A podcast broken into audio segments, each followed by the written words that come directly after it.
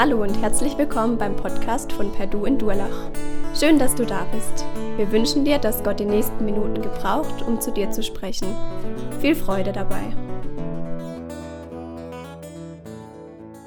Unser Thema gerettet, um zu retten. Das Ziel ist mein Weg, beziehungsweise bestimmt meinen Weg. Ich habe vier Punkte. Das erste, was ist das richtige Lebensziel?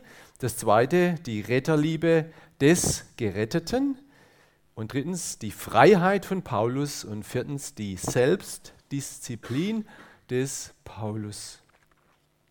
Warum haben manche Menschen Ziele und andere nicht? Welche Gruppe ist erfolgreicher und warum? Ich habe einen interessanten Artikel gefunden im Internet von Dr. Brigitte Wolter. Und das möchte ich ganz kurz mal vorlesen. Die meisten Menschen haben Wünsche und Fantasien, die sich wie Wolken am Himmel aus dem Nichts formen. Eine Zeit lang bestehen, davontreiben und sich auflösen. Befragt, ob sie sich Ziele gesetzt haben, antworteten Vertreter der Zielresistenten, also die kein Ziel haben, das nicht wollen, dass sie sich nicht gerne in ein enges Korsett zwängen und sich ihrer Spontanität nehmen lassen. Die Haltung dieser Menschen ist eher eine abwartende und passive. Dahinter verbirgt sich meist eine Blockade mentaler Natur, die Psychologen gerne als das Phänomen der erlernten Hilflosigkeit beschreiben. Angesichts der vielen unüberschaubaren Ereignisse und Veränderungen fühlen sich diese Menschen hilflos und ohnmächtig. Sie sind der Überzeugung, dass sie ohnehin nichts tun können, um ihre Lage zu verbessern bzw. positiv zu beeinflussen. Neben der erlernten Hilflosigkeit ist es die in der menschlichen Natur verankerte Scheu vor Veränderungen, die sie davon abhält, die Komfortzone ihrer Gewohnheiten zu verlassen. Der Mensch hängt selbst am Schlechten und verharrt lieber in Situationen, die ihm nicht gut tun, als dass er sich aus der Komfortzone heraus auf unbekanntes Terrain wagt. Menschen mit dieser Einstellung haben keine gute Erfolgsprognose. Sie nutzen ihr schöpferisches Potenzial nicht aus. Schöpferisches Potenzial, Potenzial, interessant. Verweigern sich vor den Aufgaben, die ihnen das Leben stellt und warten lieber darauf, dass ihnen irgendetwas zufällt und andere für sie aktiv werden. Da sie wenig sehen, ernten sie auch wenig. Und jetzt die Minderheit sind Menschen, die sich konkrete Ziele, zum Beispiel für ihren Beruf, ihr Privatleben und ihre Gesundheit setzen. Gemeint sind schriftlich fixierte Ziele, die klar, spezifisch, messbar und einen zeitlichen Rahmen gebunden sind. Menschen mit Zielen sind sich ihrer selbst bewusst, wissen, was sie wollen und bekommen es deshalb meistens auch. Wer die Fähigkeit besitzt, sich Ziele zu setzen, besitzt auch die Fähigkeit, sie zu erreichen. Ein Ziel setzt schon bei seiner Bestimmung eine ganze Kaskade an positiven Kraftströmen in Gang, die das schöpferische Potenzial freilegen und die Energien in eine Richtung fokussieren. Das Resultat sind gewünschte Ergebnisse und keine Zufallsprodukte. Die Erfolgsprognose für Menschen mit einer zielorientierten Haltung fällt daher sehr günstig aus. Jetzt können wir sehen, wo wir stehen. Und da passt auch der Vers, den der ein oder andere kennt. Glücklich sind die Menschen, die Träume haben und bereit sind, den Preis dafür zu bezahlen, dass sie in Erfüllung gehen. Zum Unterschied derer, die die Hände im Schoß halten. Wie ist es eigentlich so mit unserem Urlaub? Man geht in der Regel, es gibt manche Menschen, die nicht gern weggehen, die sind daheim mehr, fühlen sich daheim zu Hause, aber zu denen gehöre ich eigentlich nicht so ganz. Also wer einen Urlaub, eine Reise will, der lebt sparsamer, damit er weggehen kann. Und ich kann mich erinnern, die Jahre davor, da ist oft null auf null aufgegangen bei uns. Da sind wir fortgegangen, weil wir das gebraucht haben einfach. Es hat alle gut getan. Und da ist man motiviert, auf manches zu verzichten. Warum? Weil einem die Urlaubsreise wichtig ist. Man hat nach dem Urlaub vielleicht einen leeren Geldbeutel, aber der Urlaub war schön. Man ist entspannt, man hat Beziehungspflege machen können in der Familie, Freunde. Man ist einfach erholsam, motiviert, weiterzumachen im Alltag und wieder vorwärts zu denken. Was ist das richtige Lebensziel? Ich möchte dazu sagen, es gibt ja auch viele wichtige Zwischenziele zu diesem großen Lebensziel. Auch das gehört dazu. Und es gibt auch spontane Ziele. Vor ein paar Wochen macht eine Mutter mit ihren Kindern, es waren insgesamt sechs, waren eigene und fremde, einen Badetag im Äpplesee. Und drei der Kinder waren auf der Luftmatratze im Wasser.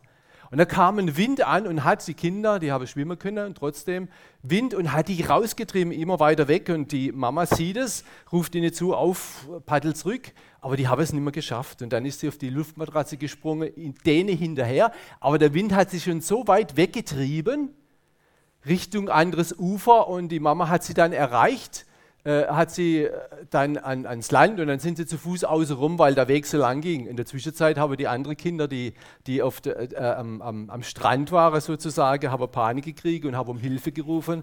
Und dann ist dann die ganze Batterie des, Hil des Hilfswerkes angefahren, der LRG und so weiter und hat da retten wollen. Aber das war schon alles in trockenen Tüchern. Also, das war so eine, ein spontanes Ziel. Die Dame könnte unter uns sitzen, der das passiert ist. Zumindest der Papa ist da. Ja, deshalb das Ziel ist mein Weg, beziehungsweise bestimmt meinen Weg. Und diese Rettungsaktion waren natürlich zwei Komponenten enthalten. Erstens mal das spontane Ziel, zweitens die Retterliebe zu den Kindern und auch zu den Fremden natürlich. Das war stark geprägt von diesem spontanen Ziel. Der Weg ist das Ziel, wie manche propagieren, ist eigentlich falsch. Der Weg ist nicht das Ziel. Das kann nicht funktionieren. Man kann auf dem Weg sein und trotzdem das Ziel nie erreichen. Das ist ein Spruch, den man also nachbabbelt.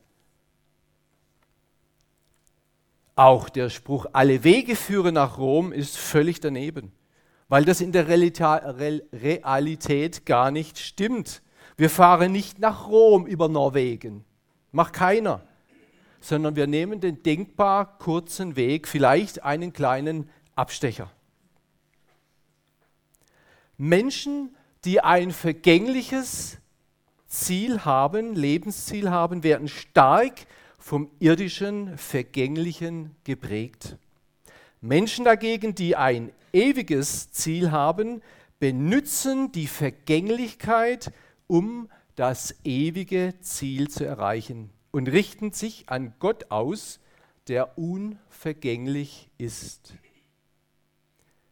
Die Erde und was darauf gemacht wurde, ist ja vergänglich.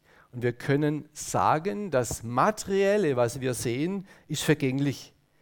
Und dazu gehört auch des Deutschen heiliges Blechle, sein Haus mitsamt der schönen Wohnungseinrichtung. Jesus sagt, Himmel und Erde werden vergehen, aber mein Wort bleibt in Ewigkeit. Natürlich gehört das Gericht dazu, natürlich freuen wir uns am, am Häusle, am Auto und was auch immer, aber es ist nicht das Ziel, sondern wir benutzen das für das Ewige. Die Seele des Menschen, wenn sie von Gott geboren ist, darf ewig leben in der Gemeinschaft Gottes. Und das wusste Paulus sehr genau. Und er hat dieses unvergängliche Ziel, und das spürt man ihm auch sehr ab. Sein Ziel ist der unvergängliche Siegeskranz vom Herrn. Und Jesus sagt in Offenbarung 3, ich komme bald, halte fest, was du hast, dass niemand deinen Siegeskranz nehme. Natürlich gehört er auch dazu, wir wir kommen, wollen in den Himmel kommen, wir wollen bei Jesus sein. Natürlich, das ist das alles äh, äh in diesem großen Ziel. Und Hebräerschreiber schreiben in Hebräer 10, werft nun eure Zuversicht, euren Glauben, eure Hoffnung nicht weg, welche eine große Belohnung hat. Die Bibel, und das ist interessant, denkt vom Ziel her. Und deswegen sind auch Paulus, die Apostel und die Männer Gottes sehr stark zielorientiert ausgerichtet. Da gibt es uns hier, oder da gibt uns hier das Wort einen Einblick. Und Paulus gebraucht Bilder im Alltag. Zweiter Punkt, die Retterliebe des Geretteten. Der Motor, die Motivation des Apostels war eindeutig die Liebe Jesu Christi, seine Retterliebe. Und diese Liebe ist auch in uns ausgegossen, Römer 5, durch den Heiligen Geist in unsere Herzen. Dazu müssen wir wissen, dürfen wissen, dass wir Geliebte Gottes sind. Kannst du das von Herzen sagen? Ich bin ein Geliebter Gottes. Ich bin eine Geliebte Gottes. Das ist wichtig. An dieser Antwort hängt sehr viel ab. Auch die zielorientierte Ausrichtung deines und meines Lebens. Das Ziel des Paulus ist, hier in unserem Wort, Menschen für Jesus zu gewinnen und sie zur selbstständigen Nachfolge Jesu anzuleiten. Und da war sogar seine Retterliebe zu seinen Volksgenossen so enorm, dass er in Römer 9, Vers 3 schreibt, käme es meinen Brüdern und Schwestern, meinem eigenen Volk zugute, ich würde es auf mich nehmen, verflucht und von Christus getrennt zu sein. Unfassbar, dass Paulus solch ein Wort weitergibt. Und in 1. Korinther 13 sagt er, wenn ich alle meine Habe zur Speise der Armen austeile und wenn ich meinen Leib hingebe, damit ich Ruhm gewinne, aber keine Liebe habe, so nützt es mir nichts. Das heißt Liebe ohne Berechnung, ohne Gewinnsucht, ohne Ruhmsucht. Und dann schreibt er in 1. Korinther 10, so wie auch ich jedermann in allem zu gefallen lebe, suche ich nicht, was mir, sondern was vielen dient, damit sie gerettet werden. Und jetzt kommen wir zur Freiheit des Apostels. Da habe ich einen interessanten Vers gefunden, der vorweggeht von Joachim, Hans-Joachim Eckstein. Und er schreibt folgendes: Wir lieben es, gebraucht zu werden, obwohl wir es eigentlich brauchen, geliebt zu werden. Ich wiederhole nochmal.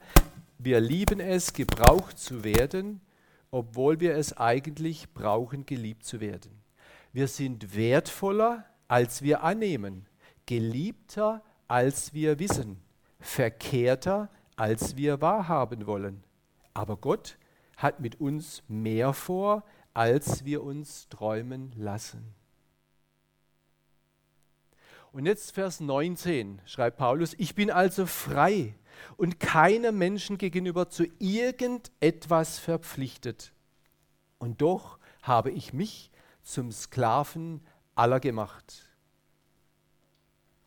um möglichst viele für Christus zu gewinnen. Und in unserem Text, in diesen wenigen Versen, ihr Lieben, da steht viermal das Wort gewinnen. Viermal. So wichtig ist es dem Apostel, dass es um Menschen geht, dass sie gerettet werden, dass sie gewonnen werden für Jesus, für das Evangelium. Der heutige Mensch und der fleischlich orientierte Mensch der vergänglich orientierte Mensch. Die Bibel spricht ja vom Fleisch, das ist heute gar nicht mehr so richtig greifbar, was das ist. Das ist eigentlich der natürliche Mensch gemeint in seiner Vergänglichkeit. Das ist der fleischliche Mensch. Ist auch sehr stark auf den Gewinn ausgerichtet. Aber da geht es um die Gewinnsucht des eigenen Ichs. Und das macht die Bibel, sagt das ist nicht das Ziel Gottes. In dem Betrieb, wo ich arbeite, geht es auch sehr stark um Gewinn. Das Verrückte dabei ist, fällt der Gewinn noch so hoch aus, es war 2017 6,2 Milliarden, Gewinn, werden trotzdem Arbeitsplätze von Menschen abgebaut. Je mehr der Mensch hat, desto mehr will er. Das ist ein ganz komisches Ziel. Paulus dagegen stellt diese Gesinnung ganz auf den Kopf, weil es ihm um den Nächsten geht und nicht um die Gewinnsucht, um den verlorenen Menschen, um die Gemeinde Jesu, die Geretteten. Sie will er auch weiterführen im Glauben und der Erkenntnis Gottes. Und das kann nur einer sagen, ihr Lieben, der sich sehr stark in der Materie gut auskennt und der von einer sehr starken Retterliebe geprägt ist. Denn obwohl ich allen gegenüber frei bin, habe ich mich allen zum Sklaven gemacht, damit ich so viele wie möglich gewinne. Das heißt nicht, jeder kann mit mir der Hampelmann machen. Das ist überhaupt nicht der Fall, denn er kommt nachher nochmal drauf, wenn es um den Sport geht, um die Disziplin geht. Da war der Hamid. Er ist mit seiner Familie vor ein paar Jahren aus dem Iran nach Deutschland geflüchtet. Der Vater war gewalttätig. Er hat ihn angespuckt, geschlagen. Die Angst war jeden Tag da. man hat dann in der Schule gesehen, die Narben an seinem Körper und hat dann das Sozialamt dann verständigt und er ging dann freiwillig, er war ja erleichtert, dass es einen Platz gibt irgendwo im Heim, dass er nicht andauernd geschlagen wird, misshandelt wird von seinem Vater.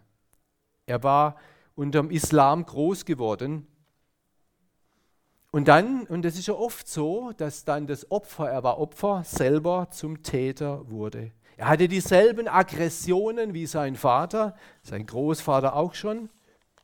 Und die hat er an seinen Mitbewohnern ausgeübt. Und dazu kamen natürlich noch Drogen und dann Gefängnis. Er hat dann dort eine Friseurausbildung gemacht im Gefängnis, Deutschland gelebt. Und dann ist er irgendwann mal zum Essen eingeladen worden. Und da war unter den Gästen war ein Pastor, welcher mit Hamed ins Gespräch kam. Er stellte ihm folgende Frage. Klar, ich kenne die Geschichte jetzt, aber welche Frage würde mir solch eine Mensch stellen? Eigentlich war mich sehr angetan. Also die Liebe Jesu Christi macht uns auch erfinderisch in solchen Dingen. Und er hat gefragt, hast du den Eindruck, dass deine Gebete wirklich bei Gott ankommen? Antwort Hamets war, ich bin nicht so ganz sicher.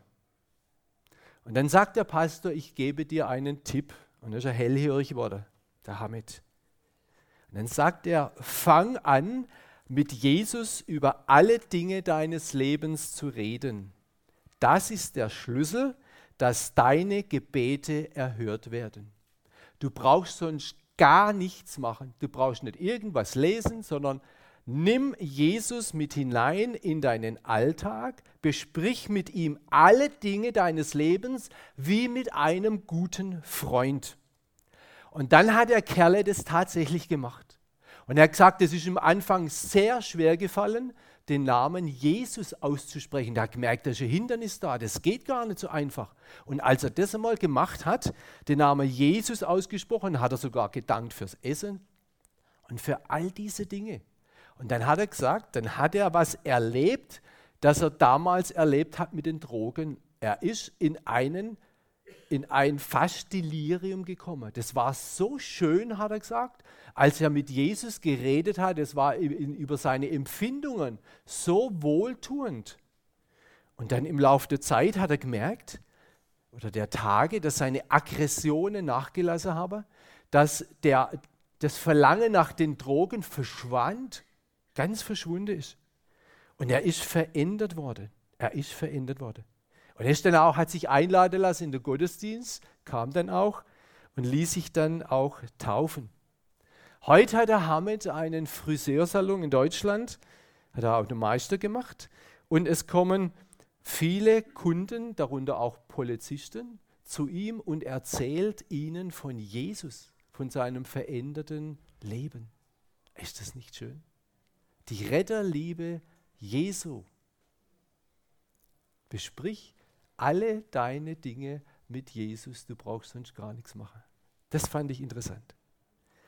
Paulus sagt, den Juden will ich gewinnen, die unter dem Gesetz stehen. Da will ich sein wie ein Jude.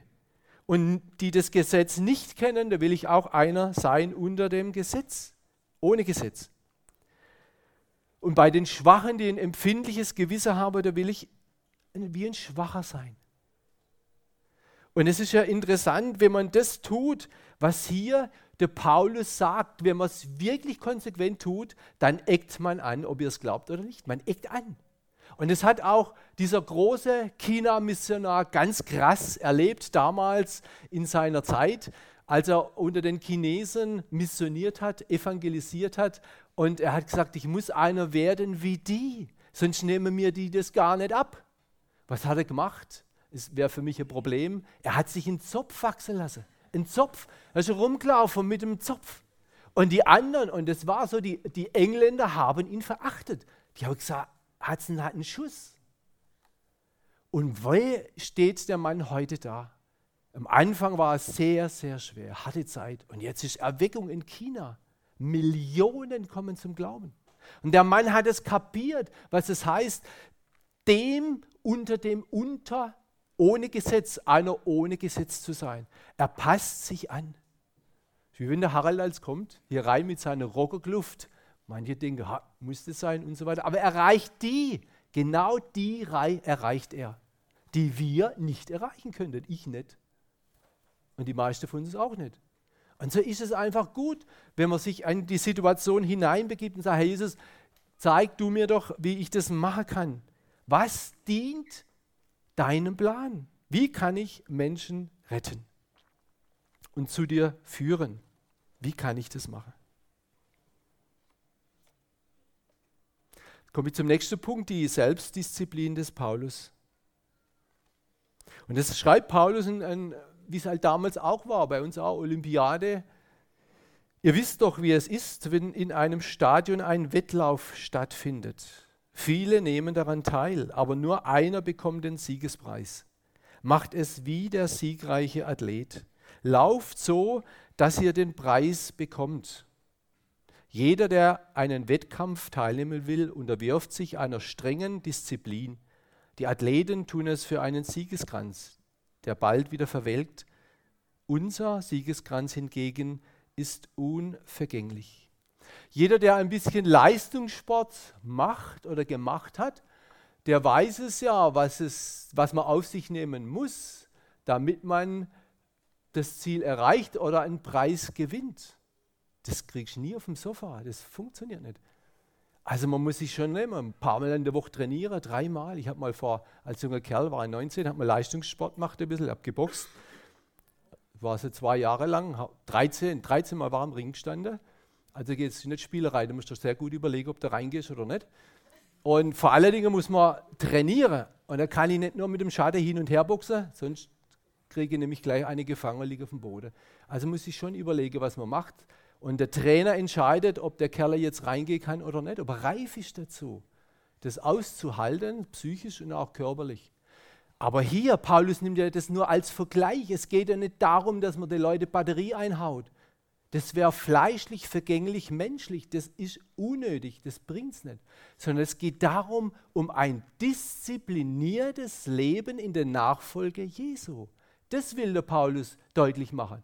Und er sagt jetzt, der 27. Vers, sondern ich zerschlage meinen Leib und knechte ihn, damit ich nicht, damit ich nicht, nachdem ich anderen gepredigt habe, selbst verwerflich werde. Jetzt nehme ich dazu eine andere Übersetzung. Ich führe einen harten Kampf gegen mich selbst, einen harten Kampf, als wäre mein Körper ein Sklave, dem ich meinen Willen aufzwinge. Denn ich möchte nicht anderen predigen und dann als einer dastehen, der sich selbst nicht an das hält, was er sagt.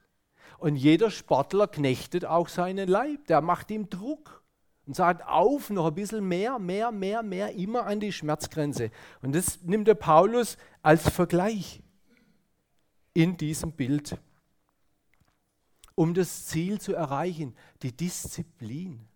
Und da geht es nicht darum, dass wir jetzt gegen, gegen den Teufel kämpfen und solche Sachen, wie es auch manche Gruppe gibt, die meinen, sie müssen da richtig dagegen angehen.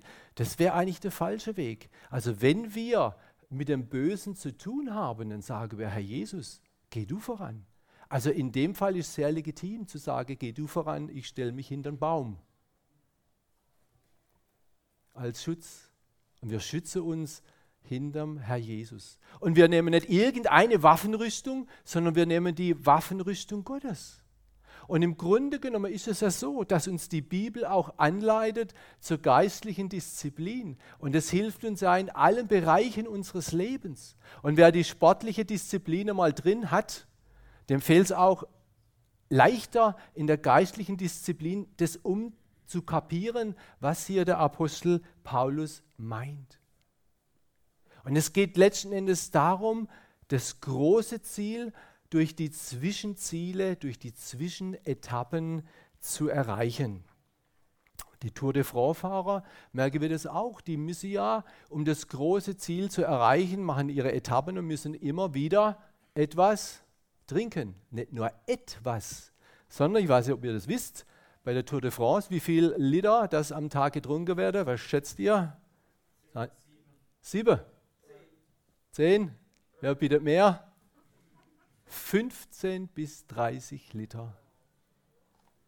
So sieht es aus. Erstaunt uns. Also von nichts kommt nichts. Und wenn die das nicht machen, kriegen sie ein Konditionsloch. Ein Konditionsloch.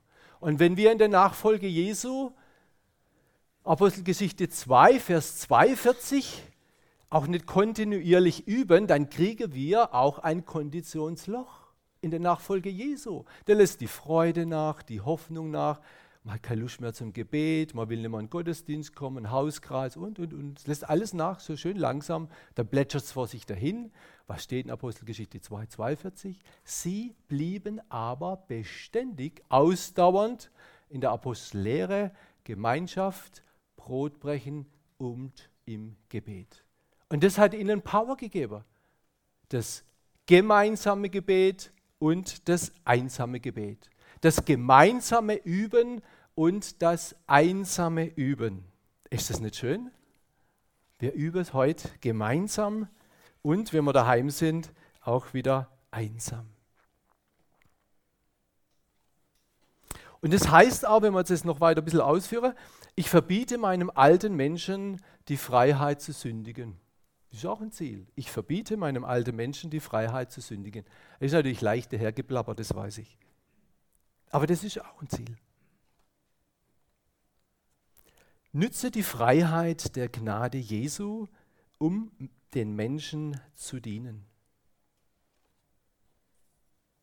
Und diese Dinge, die ich gesagt habe, vorhin dieses kontinuierliche Dranbleiben an Apostelgeschichte 2, 42, das pusht uns auf. Es pusht uns auf. Es erhebt uns in die Gegenwart Jesu. Es erhebt uns mit Hoffnung. Und jetzt komme ich zu dem Satz, den der Pastor abschließend, möchte ich das sagen, zu diesem Hamed gesagt hat. Ich gebe dir einen Tipp. Fang an mit Jesus über alle Dinge deines Lebens zu reden. Das ist der Schlüssel, dass deine Gebete erhört werden. Amen. Ich bete noch. Lieber Herr Jesus, ich möchte dir vielen herzlichen Dank sagen für die Freiheit, die wir haben dürfen, in dir nicht sündigen zu müssen. Danke, dass wir ein wunderbares, großes Ziel haben. Danke, dass wir wunderbare Zwischenziele haben für unser Leben. Danke, dass wir die Urlaube und all das, was du uns gibst, genießen dürfen und es verwenden dürfen für geistliche Dinge. Du bist ein wunderbarer Herr. Du willst uns nicht Dinge verbieten, die nicht gut sind, sondern du willst uns Dinge anbieten, die gut sind, damit wir von den anderen wegkommen. Und wir danken dir für deine Größe, für deine Freundlichkeit. Und wir danken dir, Herr, dass du uns Anregungen gibst, immer wieder durch dein Wort, aber auch durch Menschen, die uns Tipps geben für unser Leben, damit wir vorwärts kommen. Vielen herzlichen Dank. Amen.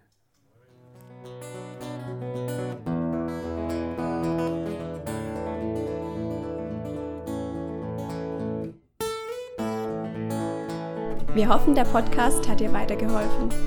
Falls du noch Fragen hast, besuche gerne unsere Homepage unter www.per-du.church. Hier findest du alle wichtigen Infos zur Gemeinde und zum Glauben. Tschüss und bis zum nächsten Mal.